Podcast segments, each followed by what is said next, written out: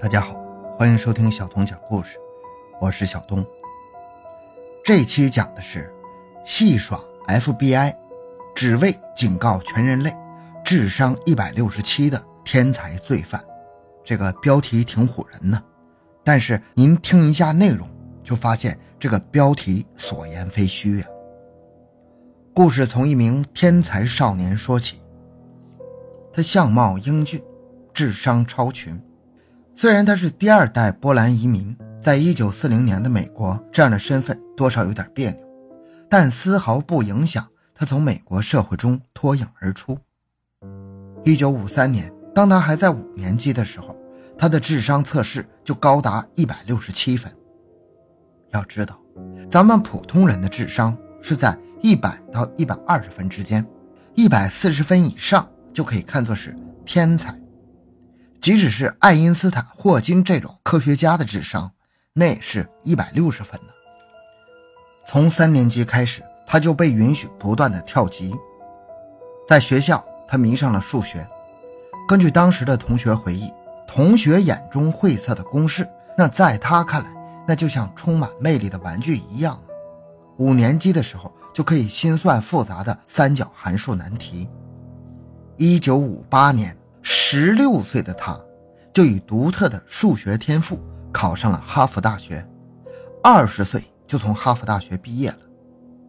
虽然很多教授都舍不得这个智力过人的学生，但他却选择了密歇根大学读硕士。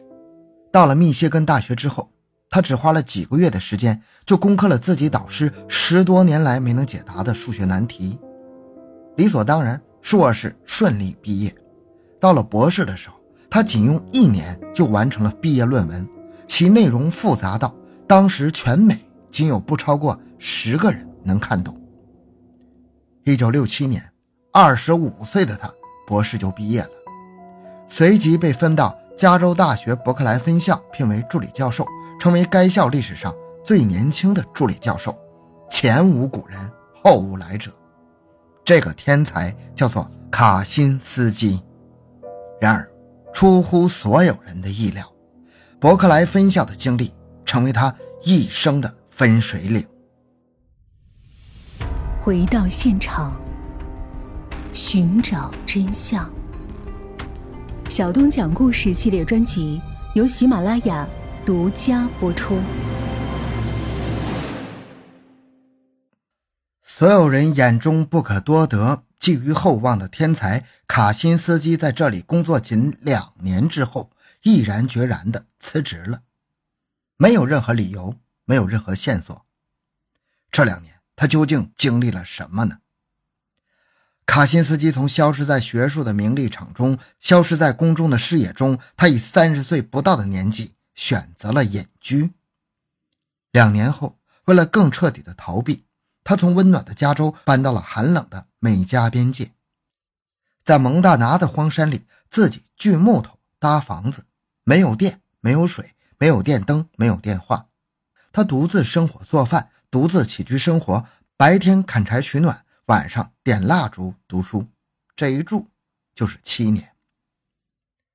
这七年里，他逐渐显现出自己的真面目，他放弃了世俗的价值观。重塑了自己独特的精神领域。之后，他从一个聚光灯下的天才变成了一个恐怖分子。时间来到了一九七八年五月二十五日，美国西北大学的工程学教授巴克利·克里斯收到了邮政局退回的一个包裹，收件人是芝加哥大学的工程教授史密斯。当巴克利拿到包裹后，发现。收件人史密斯教授的地址明显是写错了，而且自己也实在想不起来自己寄过这样一个包裹。于是，心生怀疑的巴克利教授叫来了学校的保安。保安拆封包裹之后，当场被炸成重伤。原来，这是一枚邮包炸弹。美国警方立刻出动。迅速将嫌疑人锁定为芝加哥大学和西北大学的几位实验室中有机会获得爆炸物的学生，但随着调查的深入，联邦警他们发现，制成炸药的原料非常简单，简单到全国各地随处都可以买到，而且所用的制备方法也仅仅是初中生就能掌握的化学技术。经他们怀疑，炸药的制造者是个无师自通的化学天才，不是那些科班出身的书呆子们。但调查了几个月之后，美国警方依然没有发现任何有价值的线索。于是，随着时间的推移，这起案件就只能不了了之了。警方在谜案前选择退缩和遗忘，但是卡辛斯基却开始有条不紊地寄出一个又一个邮包炸弹。他的猎物主要都是知名大学里的理工科教授。一九七八年到一九九五年的十八年间，美国的名校基本上被他问候了一个遍。除了名校之外，卡辛斯基还给全美航空公司的高管寄过去很多的包裹，这些包裹造成了极其严重的人身伤亡和社会影响。可以说，这期间卡巴斯基把恐怖主义的心理学再次凭借着他的天才发挥淋漓尽致啊！整个十八年间，美国社会人心惶惶。后来的调查发现，就在卡辛斯基恐怖行动开始的第二年。一九七九年五月九日，从芝加哥飞往华盛顿的美国航空公司四四四航班行李架上冒出浓烟，飞机立刻迫降。事后，警察在行李舱内找到了一枚卡辛斯基同款的邮包炸弹，侥幸这枚炸弹的计时装置出现了故障而没能引爆。如果这枚炸弹爆炸，足以摧毁整个飞机。卡辛斯基后来说，他自己非常讨厌飞机。人类不应该拥有飞翔的能力。十八年里，卡辛斯基一共寄出十六枚炸弹，炸死三人，炸伤二十三人。他的恐怖行动当然大大激怒了美国政府，这简直就是对美国司法的公然挑衅和对灯塔国的蔑视啊！FBI 倾巢出动，联合各个学科的专家，成立庞大的专案组，代号为 UNABOM。这里的 UN 指的是大学，A 指的是航空，也就是大学航空炸弹。FBI 发誓要将凶手缉拿归案，这也成了美国历史上第一重案。十八年的追捕中，卡辛斯基就像调戏实验台上的小白鼠一样，耍得 FBI 晕头转向一无所获。他留下了各种假线索来调戏 FBI 的追查。而 FBI 每次都是毫无悬念的上钩，然后在假线索的尽头，愤怒的看着像白痴一样的自己。专案组不断扩大，越来越多的精英头脑也加入到这场智力大战中。终于，FBI 在1995年抓到一个线索，然后像赌命般的布下重重陷阱。1995年4月24日，美国各大媒体收到一封同样的信，寄件人署名是。大学航空炸弹客就是咱们之前说的那个单词，后面又加上 er。这是嫌犯第一次主动现身呢。FBI 欣喜若狂，但是又小心翼翼呀，担心这又是一次让他们丢人现眼的陷阱。信里的内容是：如果《华盛顿邮报》和《纽约时报》完整的刊登他一篇论文，他就将彻底放弃。继续邮寄炸弹，恐怖行动彻底终结。但是如果有人胆敢更改他论文中的一个字儿，他就将进行更恐怖的报复，比如炸毁一架飞机。他论文的内容是什么？会不会引起更大的恐慌？这是不是一个陷阱？面对诸多的疑问，FBI 最终选择了妥协，投降了。他们同意让当时最具影响力的两家报纸全文刊登了他的论文。也不知道是这个卡辛斯基有意留下的破绽，还是 FBI 终于开窍了，或者当时真的被吓破了胆，一个字都不敢改。他们在报纸上原封不动地影印了卡辛斯基的笔记，寄希望于广大的美国人民群众辨认出这个笔记的主人。果然，卡辛斯基的弟弟大卫。看完论文以后，紧张地翻出哥哥以前的信件，随即确认这是自己亲哥哥的笔记。大卫纠结很久，决定大义灭亲吧，向联邦调查局提供了相关证据。卡辛斯基终于落网。被捕之后，卡辛斯基轻蔑地说：“联邦调查局就是个笑话呀！恐怖分子揭开了真实的身份，美国舆论一片哗然，公众都好奇，为什么曾经的天才会沦为反社会的疯子呢？我们可以从卡辛斯基留给公众的论文中找到自己对这个问题的回答。论文的第一句就是：“人类太轻易地让自己陷入了这种对机器强烈依赖的境地。”以至于到了最后，他们没有别的选择，只能完全听从机器的决定。这篇论文长达三万五千字，标题为《工业社会及其未来》。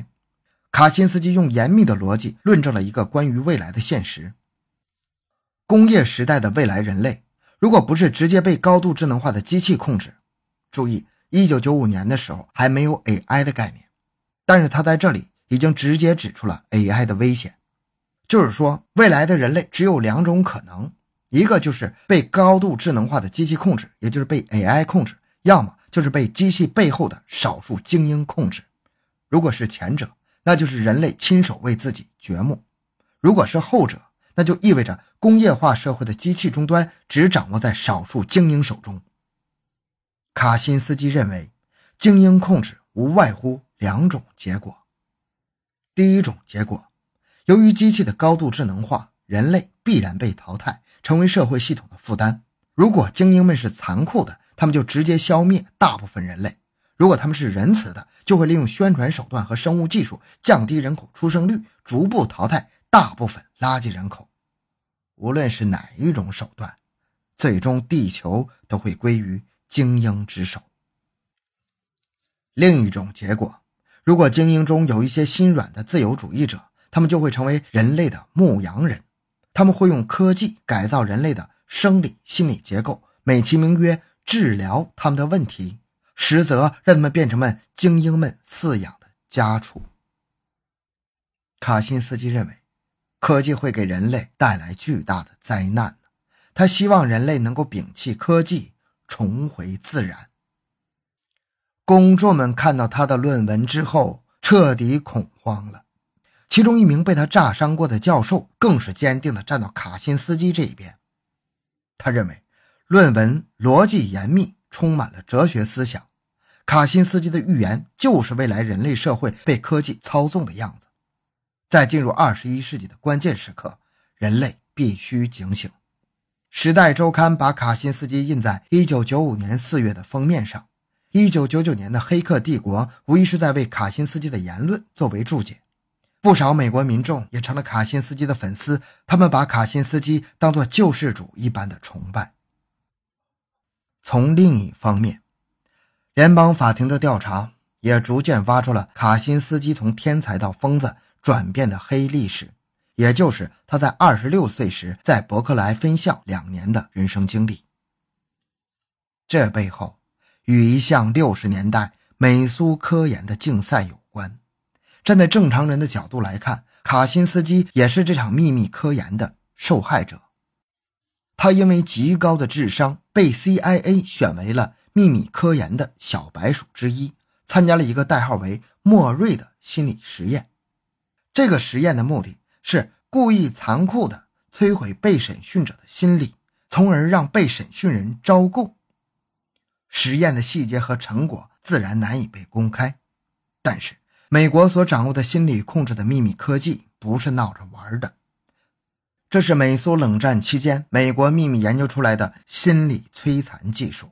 而在这个实验中出现了故障，实验在卡辛斯基这只小白鼠上失控了，从而将一个天才变成了一个科学怪人。最终，在联邦法庭上，律师希望通过证明卡辛斯基患有精神疾病而摆脱极刑。但是卡辛斯基坚称自己思维正常，他认为自己对人类的警告是正确的，他绝不允许自己被历史冠以精神病患者的称号，从而让人用疯子的名义污蔑他的思想。他当庭认罪，最终他被联邦法院判处八个连续的终身监禁，至今他仍在美国安监最高级别的监狱中服刑。好。这个故事讲完了，真是一个传奇的人物啊！他所著的《工业社会及其未来》，其实对咱们人类也是一种警告作用，也是值得深思的。希望在科技发展的过程中，我们可以解决这个问题。好了，小东的个人微信号六五七六二六六，感谢您的收听，咱们下期再见。